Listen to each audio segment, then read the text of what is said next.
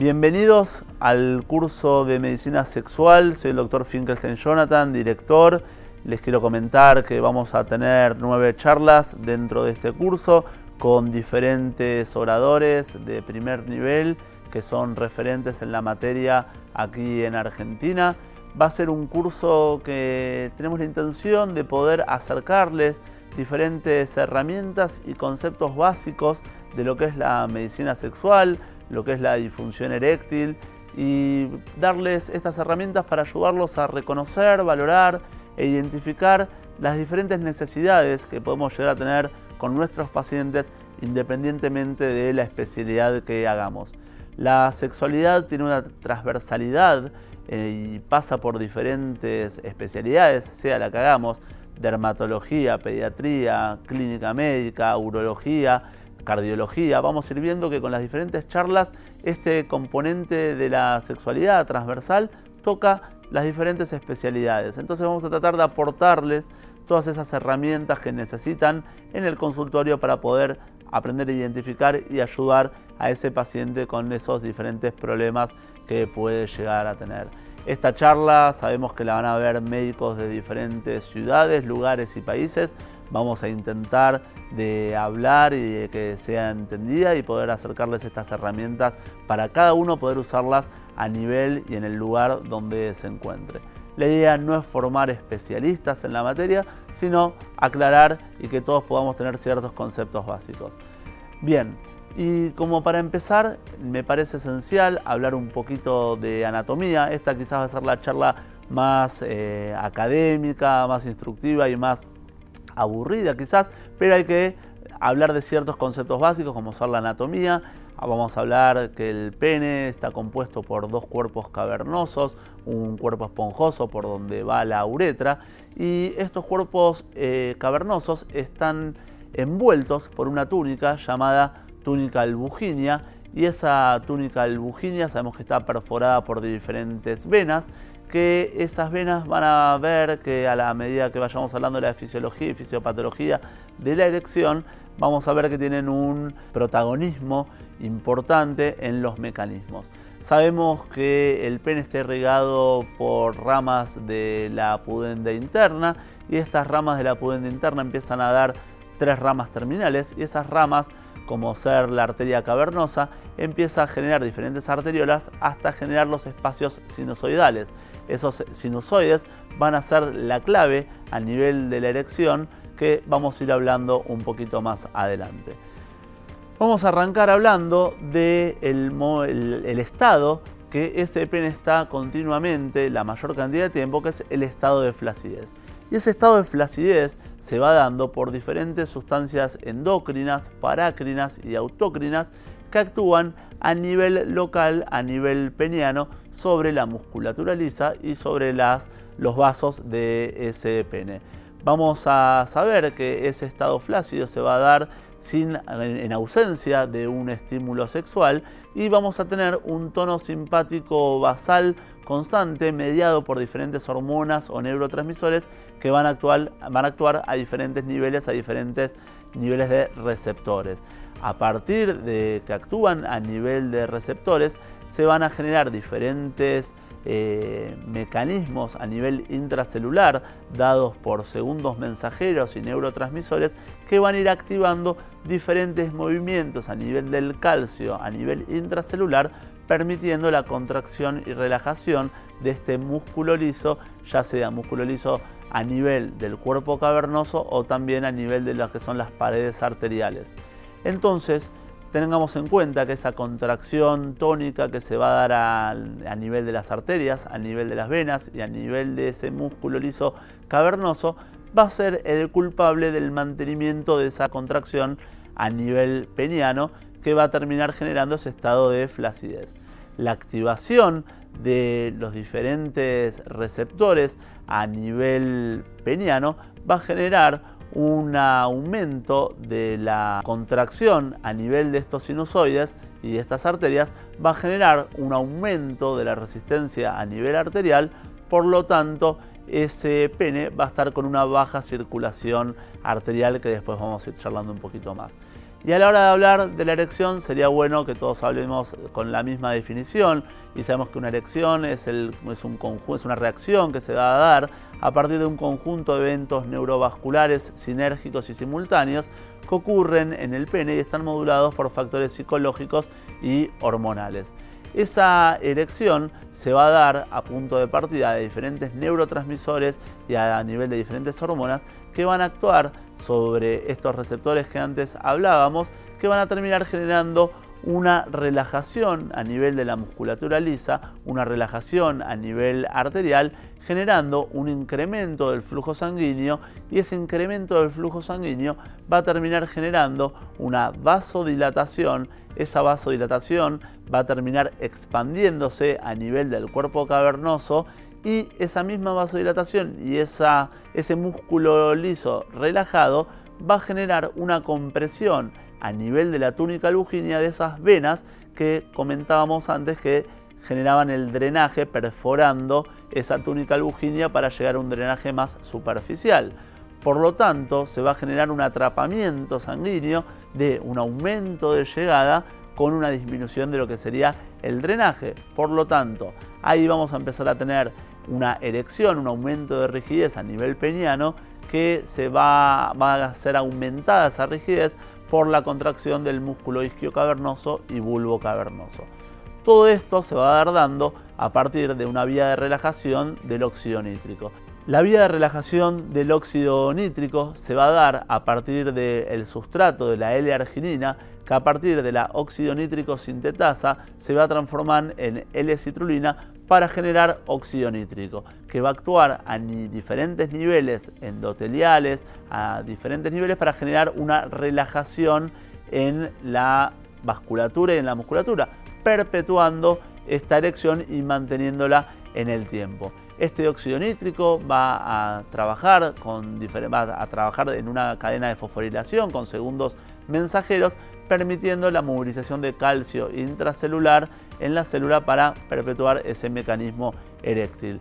Sabemos que existen otras sustancias de relajación, como ser la prostaglandina, el péptido intestinal vasoactivo, la histamina, que también van a terminar actuando a nivel de otros receptores. Esta erección va a terminar con lo que sería la detumescencia, que se va a dar a partir del cese de la liberación de estos neurotransmisores, una degradación de los segundos mensajeros, un aumento de la descarga simpática que se va a dar con la eyaculación y la apertura de los canales venosos, permitiendo el drenaje de esa sangre atrapada a nivel peniano que va a terminar generando la detumescencia. Y vemos que varias veces ya nombré el endotelio y sabemos que ese endotelio tiene un nivel de importancia extremo en lo que sería el poder mantener esa erección. Es un regulador clave de la fisiología vascular. La importancia y la integridad funcional de este endotelio va a ser necesaria para lograr una buena erección. A medida que vayamos viendo las diferentes charlas, vamos a ver cómo cada orador va haciendo hincapié en la importancia de este endotelio. Y sabemos también que a nivel cerebral, a nivel medular, vamos a tener un importante procesamiento de diferentes estímulos y se va a generar una integración de estos estímulos, ya sean auditivos, visuales, olfatorios o táctiles, y la misma imaginación, y esa, esa, integración que se va a generar a nivel central en los diferentes centros neuronales también la vamos a tener a nivel del tronco y a nivel medular. Por lo tanto, a nivel central vamos a tener un gran control de lo que sería la erección y con diferentes estímulos vamos a ir viendo cómo va a ir trabajando para el mecanismo de la erección. Sabemos que a nivel de la columna vertebral existe una red formada por aferentes de los genitales y por lo tanto vamos a tener en cuenta también los diferentes sistemas nerviosos, como ser el sistema nervioso somático, el sistema nervioso autonómico, y ese sistema nervioso somático va a ser el encargado de censar, de percibir a través de diferentes terminaciones nerviosas a nivel peniano y a nivel de los genitales para mandar esa información a nivel central por diferentes vías aferentes y que se pueda procesar esa información táctil. Y a veces el sistema somático va a ser como el autónomo, va a ser efector de esas señales que vengan de los centros ya sea de la corteza cerebral, de diferentes zonas como ser el hipotálamo o de diferentes zonas como por ejemplo a nivel del tronco y de la médula. Sabemos que existen tres tipos de erecciones, una erección psicógena, una erección reflexógena y una erección nocturna. Esa erección psicógena sabemos que es fruto de los estímulos que antes veníamos hablando y los impulsos cerebrales que van a modular los diferentes centros para lograr esa erección. Sabemos que hay una erección refleja también, que esa erección refleja es la que explica que en pacientes con shock medulares mantengan una erección, entonces sabemos que existe un arco reflejo también a nivel medular que va a estar manteniendo esta erección dependiendo obviamente a qué nivel es ese shock medular. Y sabemos que existe una, una, erección nocturna, que es una erección que habitualmente se va dando a medida que van sucediendo los sonidos REMS y esa erección sirve para oxigenar el pene y el tejido durante la noche. Todo muy lindo, lo que hablamos de anatomía, de fisiología, obviamente sin entrar tanto en detalle, pero esto es como un relojito suizo que sabemos que puede fallar y en el momento que va fallando alguna de estas piezas ya se empieza a alterar, se empiezan a alterar estos mecanismos. Entonces sabemos que existen una disfunción eréctil, que definimos la disfunción eréctil como una incapacidad de lograr y mantener una erección que permita el desarrollo de una relación sexual satisfactoria y sabemos que esta disfunción eréctil se puede dar ya sea por una falta de rigidez o porque el paciente pierda la rigidez antes o después de penetrar. Puede ser que esta disfunción eréctil se dé con una pareja, se dé con múltiples parejas y sabemos que esta función sexual depende de las capacidades anatómicas, fisiológicas y conductuales. Ningún otro aspecto del funcionamiento humano toca tantos componentes de identidad de un hombre. Tiene un efecto profundo en la calidad de vida de este paciente estas alteraciones a nivel de la erección y sabemos que un gran componente, y sobre todo basado en lo que antes hablábamos del nivel central de control que puede llegar a tener la erección, se da por quizás creencias, valores, conceptos de masculinidad, conceptos de educación ya sea religiosa o no, conceptos socioculturales o mismo también dependiendo de la relación con la pareja. Por lo tanto, hay muchos factores que vamos a tener en cuenta a la hora de analizar por dónde puede estar fallando este paciente que tiene esta disfunción eréctil. A nivel psicógeno, sabemos que puede haber una alteración a nivel de un control central con un aumento de la inhibición, ya sea desde la parte de la corteza o mismo también por un aumento en la liberación de diferentes neurotransmisores y hormonas, generando un aumento de ese tono simpático. A nivel neurogénico, sabemos que cualquier enfermedad que genere una disfunción a nivel neurogénico, neuropático, ya sea a nivel cerebral, medular o en las terminaciones nerviosas, sabemos que puede llegar a afectar este mecanismo de la erección. Enfermedades como el Parkinson, ACVs, tumores cerebrales, lesiones medulares, cirugías que generan diferentes cortes nerviosos, como ser en las prostatectomías radicales, o el alcoholismo o deficiencia de vitaminas o,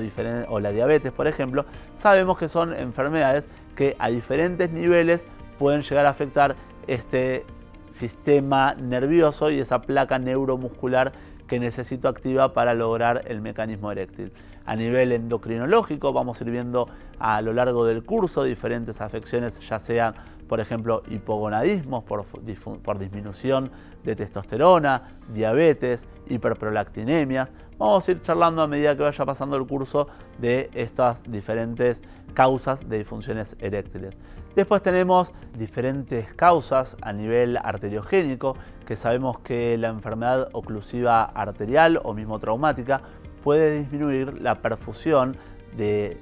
esas arterias, por lo tanto vamos a tener una disminución en la llegada de sangre hacia ese pene, por lo tanto nos va a faltar un componente importante para ese mecanismo fisiológico de la erección. Y sabemos que existen diferentes factores de riesgo como ser hipertensión, diabetes, tabaquismo, y que van a terminar afectando ese endotelio y esa oclusión que pueden llegar a generar también estas enfermedades, sabemos que va a alterar la perfusión. Nosotros sabemos que el mismo nivel de disfunción endotelial a nivel peniano puede causar una reducción significativa en el flujo sanguíneo mayor en el pene en comparación con la circulación coronaria. Por lo tanto, vamos a ir viendo también dentro del curso cómo esta enfermedad de disfunción eréctil puede ser la punta de iceberg de una futura enfermedad coronaria. También tenemos a nivel venogénico, que sabemos que una falla a nivel de la oclusión venosa puede terminar generando una fuga venosa y esa fuga venosa no permitir ese secuestro sanguíneo que necesito a nivel peniano para poder mantener y generar esa erección. Se demostró también que diferentes patologías que terminen afectando la distensibilidad a nivel del músculo liso va a terminar afectando también a nivel de lo que es la oclusión venosa, por lo tanto también puede ser otro mecanismo de falla para generar esa disfunción eréctil. Y bien, el paciente no llega al consultorio con el cartelito diciéndome esta es la causa de mi disfunción eréctil, sino que ahí va a estar nuestro trabajo de empezar a pensar qué es lo que está pasando, ya sea desde la propia inspección, cuando llega ese paciente, ver los hábitos de ese paciente, cómo llega, cómo llega caminando, cómo se desenvuelve en el, consultorio, si es un paciente que tiene los caracteres eh, sexuales secundarios desarrollados, eh, son ciertas cositas que me van a ir pasando diferentes pistas para el diagnóstico que yo voy a necesitar realizar. Y para eso, en la anamnesis, voy a necesitar generar ese momento de preguntas, ese momento de privacidad, un momento ameno con el paciente, que voy a tener que lograr generar ese espacio para que pueda sacar todo eso que lo viene acongojando y que lo lleva quizás a esa disfunción eréctil. Temas que son muchas veces difíciles de hablar con los profesionales médicos, con amigos, con la familia, por lo tanto son lugares que yo voy a tener que poder generar ese espacio con esos pacientes. Primero, confirmar el síntoma, que sea una disfunción eréctil lo que le trae a ese paciente. Muchas veces son pacientes que consultan quizás, por ejemplo, por una eyaculación precoz y vienen diciendo que tienen una disfunción eréctil. Entonces, confirmar el motivo de la consulta, ver los antecedentes de hipertensión, diabetes, dislipemia, tabaco, alcoholismo, diferentes drogas preguntar sobre las medicaciones que toma ese paciente. Sabemos que muchos de nuestros pacientes son polimedicados y hay muchísimas interacciones de las medicaciones con lo que sería la función eréctil, que también lo vamos a ir viendo con el correr de las charlas. Y para eso también tengo diferentes cuestionarios, ¿sí? cuestionarios para objetivizar todo esto que venimos hablando. Por ejemplo, el IEF va a ser un cuestionario que me va a ayudar mucho para lograr, más allá que el paciente es el que lo tiene que llenar, voy a lograr objetivizar diferentes funciones de la sexualidad de ese paciente, como para poder también estandarizar diferentes preguntas y respuestas para poder puntuar y saber bien a qué nivel de disfunción eréctil me estoy enfrentando. Preguntar sobre las características de inicio de esa disfunción eréctil, no es lo mismo un inicio brusco con un inicio progresivo, el nivel de rigidez que logra ese paciente con puntuaciones del 1 al 10 por ejemplo, frecuencia de las relaciones, frecuencia de estas disfunciones eréctiles. No es lo mismo tener una disfunción eréctil con una pareja que con otra pareja, no es lo mismo que se den todas las relaciones que en algunas situaciones en especial. Saber si ese paciente tiene erecciones no coitales, si hay erecciones espontáneas matutinas, nocturnas, si ese paciente está con problemas con la pareja, si es un paciente ansioso, reconocer una depresión. Entonces son diferentes cuestiones que voy a tener que tener en cuenta en esa anamnesis y en esa inspección. Y en el examen físico voy a tener que tener en cuenta en ese paciente su actitud, si hay ginecomastia, la distribución del vello, la circunferencia abdominal, pulsos periféricos, si existen placas penianas, por ejemplo, de enfermedad de Peyronie, la grasa prepuberal también como está, el tamaño de ese pene, si existen patologías como ser fimosis, si es un paciente hipertenso, el índice de masa corporal me va a dar muchas y mucha información. Son diferentes cuestiones del examen físico que voy a tener en cuenta y evaluar el riesgo cardiovascular de ese paciente. Por esto que veníamos diciendo que puede llegar a ser una enfermedad marcadora de disfunción coronaria en un futuro. Tener en cuenta si ese paciente va a necesitar una evaluación psicosexológica, si voy a tener que integrar mi trabajo con un terapeuta, ya sea psiquiatra o psicólogo, sexólogo o sexóloga, y diferentes exámenes complementarios de laboratorio. Quizás en algunas situaciones voy a tener que dosar la testosterona, saber la glucemia de ese paciente, hemoglobina glicosilada, saber el nivel de colesterol, triglicéridos, para que me vaya dando una idea por dónde puede llegar a estar la mano de esta disfunción eréctil. Y otros exámenes complementarios puedo llegar a tener que quizás fue cambiando con la era del sildenafil, porque ahora tenemos el sildenafil que nos ayuda mucho de tratamiento y diagnóstico de estas patologías. Antes, hace unos años, se hacían diferentes tratamientos quizás un poco más invasivos o más engorrosos para el paciente, que ahora se lo deja para ciertas situaciones en especiales como ser, por ejemplo, no respondedores a medicación oral, disfunciones eréctiles postraumáticas, pacientes que estoy evaluando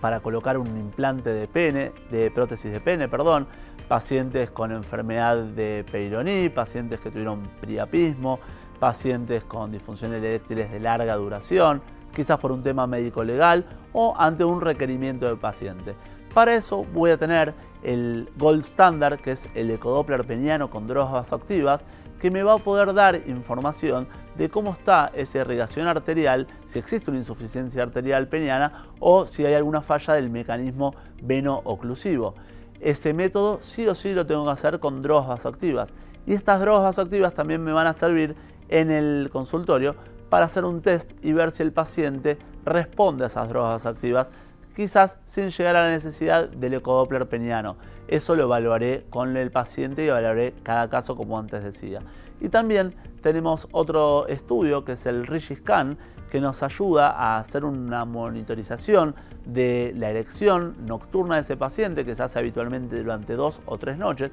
El paciente se lleva a la casa un aparato como si fuera un holter que se lo termina conectando al pene y lo usa para dormir. Entonces, como antes contaba de las elecciones nocturnas, sabemos que un paciente con buenas elecciones nocturnas, con buena duración, con una buena rigidez, vamos a poder descartar la parte orgánica de esa disfunción eréctil. Como conclusión, durante este curso vamos a pasar por diferentes áreas que pueden ir afectando la sexualidad del paciente. Entonces esperemos que les sirvan estos conceptos básicos que fui hablando y a medida que vayan viniendo las charlas vamos a ir desarrollando un poquito más en profundidad diferentes aspectos de todo esto que fui contando. Muchas gracias.